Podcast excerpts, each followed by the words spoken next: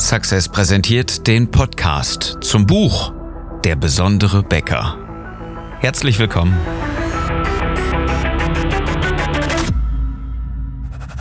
Die meisten Bäcker verlieren mit exzellenten Backwaren jeden Tag gegen schlechtere Wettbewerber. Deswegen brauchen gute Bäcker nicht nur relevante Produkte, sondern auch eine bewegende Story mit einer kristallklaren Botschaft. Ich bin Philipp Schnieders und ich helfe dir, dein Team und deine Kunden strategisch zu begeistern. Unser Thema heute ist die Homepage wichtig?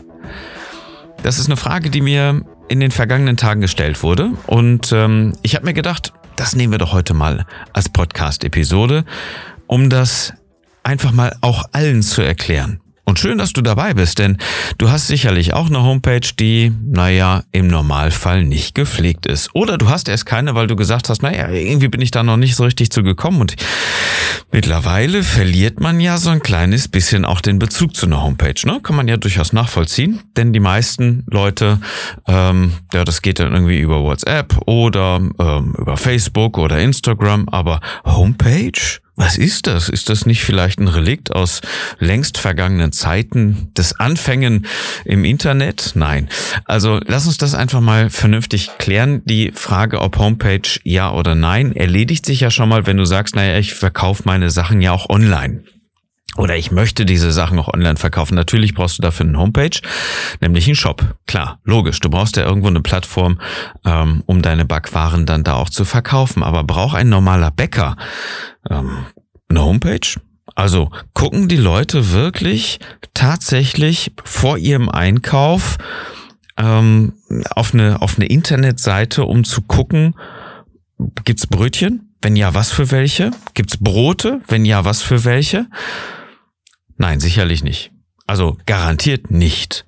Es, gibt niemanden, der irgendwo einen Preisvergleich macht, wie teuer sind die Brötchen da, wie teuer sind die Brötchen da und ähm, das Ganze jetzt dann auch noch online. Also für den Zweck brauchst du die Homepage schon mal gar nicht. Es gibt aber einen anderen durchaus ähm, nützlichen Effekt und zwar hat der erstmal ein bisschen weniger mit deiner Homepage zu tun. Das ist in diesem Marketing, was wir mit unseren Kunden ja machen, ein sehr, sehr wichtiger Baustein. Wenn du den auch lernen möchtest, wenn du mehr darüber erfahren möchtest, schau einfach auf besondere-becker.de und vereinbare da einfach ein Strategiegespräch, damit wir das vernünftig auch mal mit dir besprechen können wo du jetzt gerade stehst, wo du hin willst und was dafür zu tun ist. Auf jeden Fall ist das Ganze eher aus den sozialen Medien heraus bespielt. Es gibt auch noch eine, eine Traffic-Variante mit, mit, mit bezahlten Traffic, wie zum Beispiel jetzt bei Google irgendwelche Anzeigen zu schalten oder bei eBay Kleinanzeigen oder bei YouTube und so weiter. Und das Ganze landet dann auf deiner Homepage. Entweder müssen wir uns jetzt merken, hast du ähm, irgendwelche Aktivitäten, Beiträge und auch da bezahlte Sachen auf, äh, auf Facebook oder Instagram in den sozialen Medien und überträgst das Ganze also Traffic bedeutet ähm, ein, ein Kundenklick, ein, ein Kunde kommt auf deine, auf deine Facebook-Seite und du ziehst ihn auf deine Homepage. Das geht, ist auch durchaus sinnvoll, denn dann ist er erstmal überwachbar. Dann kann man nachgucken, was hat er denn so gemacht. Und auf deiner Homepage gehört er dir, bei Facebook gehört er Facebook äh, im, im Datensinne. Ja? Ähm, ich möchte das Ganze jetzt nicht so wahnsinnig kompliziert aufsetzen. Nur solltest du verstehen, dass du von Facebook auf deine eigene Homepage Kunden übertragen kannst. Und dort kannst du sie natürlich animieren, Newsletter zu ähm, an sich anzumelden, wenn du, wenn du ein vernünftiges System dahinter hast. Das kannst du bei Facebook nicht so gut aber auf deiner eigenen Homepage. Ähm, das heißt, du kannst dann mit diesem Kunden, wenn er dann bei dir ist, mit diesem vielleicht noch nicht Kunden, erstmal eine ganze Menge mehr anfangen, als dass er ähm, nach wenigen Millisekunden schon wieder weiter scrollt in seiner Timeline auf den sozialen Medien. Das heißt, nach Möglichkeit immer übertragen auf die Homepage. Oder durch bezahlte Anzeigen direkt auf die Homepage leiten. Das gilt vor allen Dingen für Kunden, die noch gar nicht deine Kunden sind. Das heißt, für die Erstansprache, das ist ein ganz, ganz wichtiger Aspekt. Du brauchst keinen Kunden, der mal wieder drauf guckt, äh, weil er immer schon bei dir gekauft hat oder schon seit mehreren Monaten oder Jahren dein Kunde ist. Dafür brauchst du keine Homepage. Die Leute wissen ja, wo du bist. Dafür musst du allerdings nur eine Sache betrachten und das bitte ich dich zu tun. Google doch einfach mal nach deinen Öffnungszeiten. Also gib mal ein, ähm, dein Name, Bäckerei XY, ja, ähm, und guck mal, ob da die Öffnungszeiten hinterlegt sind. Ob du das gemacht hast oder irgendein Mitarbeiter spielt dabei keine Rolle. Das ist der fast einzige Grund, weswegen die Leute überhaupt bei dir auf die Homepage gucken, um nachzugucken, ey, hat er jetzt noch auf? Oder hat der jetzt schon auf? Hat der Mittagspause? Was auch immer. Und die Öffnungszeiten ähm, braucht ja jeder Kunde, wenn er sich dann unsicher ist, um dich zu besuchen.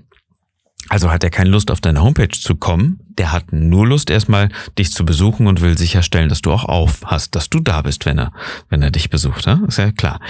Ähm, die jetzt schon bei dir kaufen, die Kunden, das dafür, die brauchen keine zusätzlichen Informationen. Also das werden sehr, sehr, sehr wenig Menschen sein, die dich aufgrund dessen wegen überhaupt noch besuchen auf der Homepage. Viel wichtiger ist es dann, ähm, wenn jemand auf der Suche ist nach einer neuen Bäckerei und vielleicht mehr über deine Philosophie, mehr über deine Story vor allen Dingen wissen möchte, dann gib ihm dort die Information. Dafür hat er normalerweise natürlich auch mehrere Möglichkeiten, aber jetzt ist es ja so, dass in den sozialen Medien, sagen wir mal Facebook, ähm, nicht alles immer so offensichtlich ist. Ja, auch da, wenn er auf deine Facebook-Seite geht, ähm, muss er sich erstmal durchscrollen durch sämtliche Beiträge, die du in den letzten äh, Tagen, Wochen, Monaten geschrieben hast und ähm, da dürfte es vielleicht ein bisschen schwer fallen an die genau richtigen Informationen zu kommen. Kleiner Hinweis, aber wichtiger Hinweis am Rande. Wenn du eine Story hast mit einer kristallklaren Botschaft, musst du sie auf deiner Facebook-Seite anpinnen, damit sie oben erscheint. Die Leute gucken ja drauf auf deine Seite, auch auf Facebook, und wollen direkt sehen, mit wem sie es zu tun haben. Hast du keine klare Botschaft, keine Story, die dich beschreibt, ist das auf jeden Fall ein Problem. Ähm, dann sollten wir uns dringend unterhalten. Auch dafür ist das äh, Strategiegespräch natürlich maßgeblich, um dir dabei eine gute Unterstützung zu geben, damit du eine Story schreiben kannst. Denn die Leute wollen ja wissen, mit wem sie es zu tun haben. Was steckt denn da eigentlich hinter? Ja, wenn sie einen Beitrag von dir lesen, braucht ja jeder einfach noch ein bisschen mehr Information. Und das sollte auf deiner Facebook-Seite dann oben stehen mit einer kristallklaren Botschaft. Leute wollen nicht verwirrt werden. Leute wollen auch nicht noch einen zusätzlichen Bäcker kennenlernen, sondern ihren neuen Stammbäcker kennenlernen. Das ist der eigentlich wichtige Punkt dabei. Zurück zu deiner Homepage. Da kommen die Leute natürlich dann auch hin, um zu, um zu recherchieren, um nachzugucken, hey, was steckt denn da eigentlich hinter? Und da kannst du ihnen genau die Informationen, Informationen geben, die du geben möchtest. Und dafür, Achtung, es ist ganz wichtig, nicht zu verwirren. Du hast natürlich die Möglichkeit und es ist wahrscheinlich dieses dieses alte Denken, ja, ähm, mindestens zehn Seiten in drei Untergruppen mit verschiedenen Eben und einem Menü, um möglichst viel darzustellen. Das ist ein ganz großer Fehler, der wurde früher gemacht. Mittlerweile ist man da wesentlich schlauer.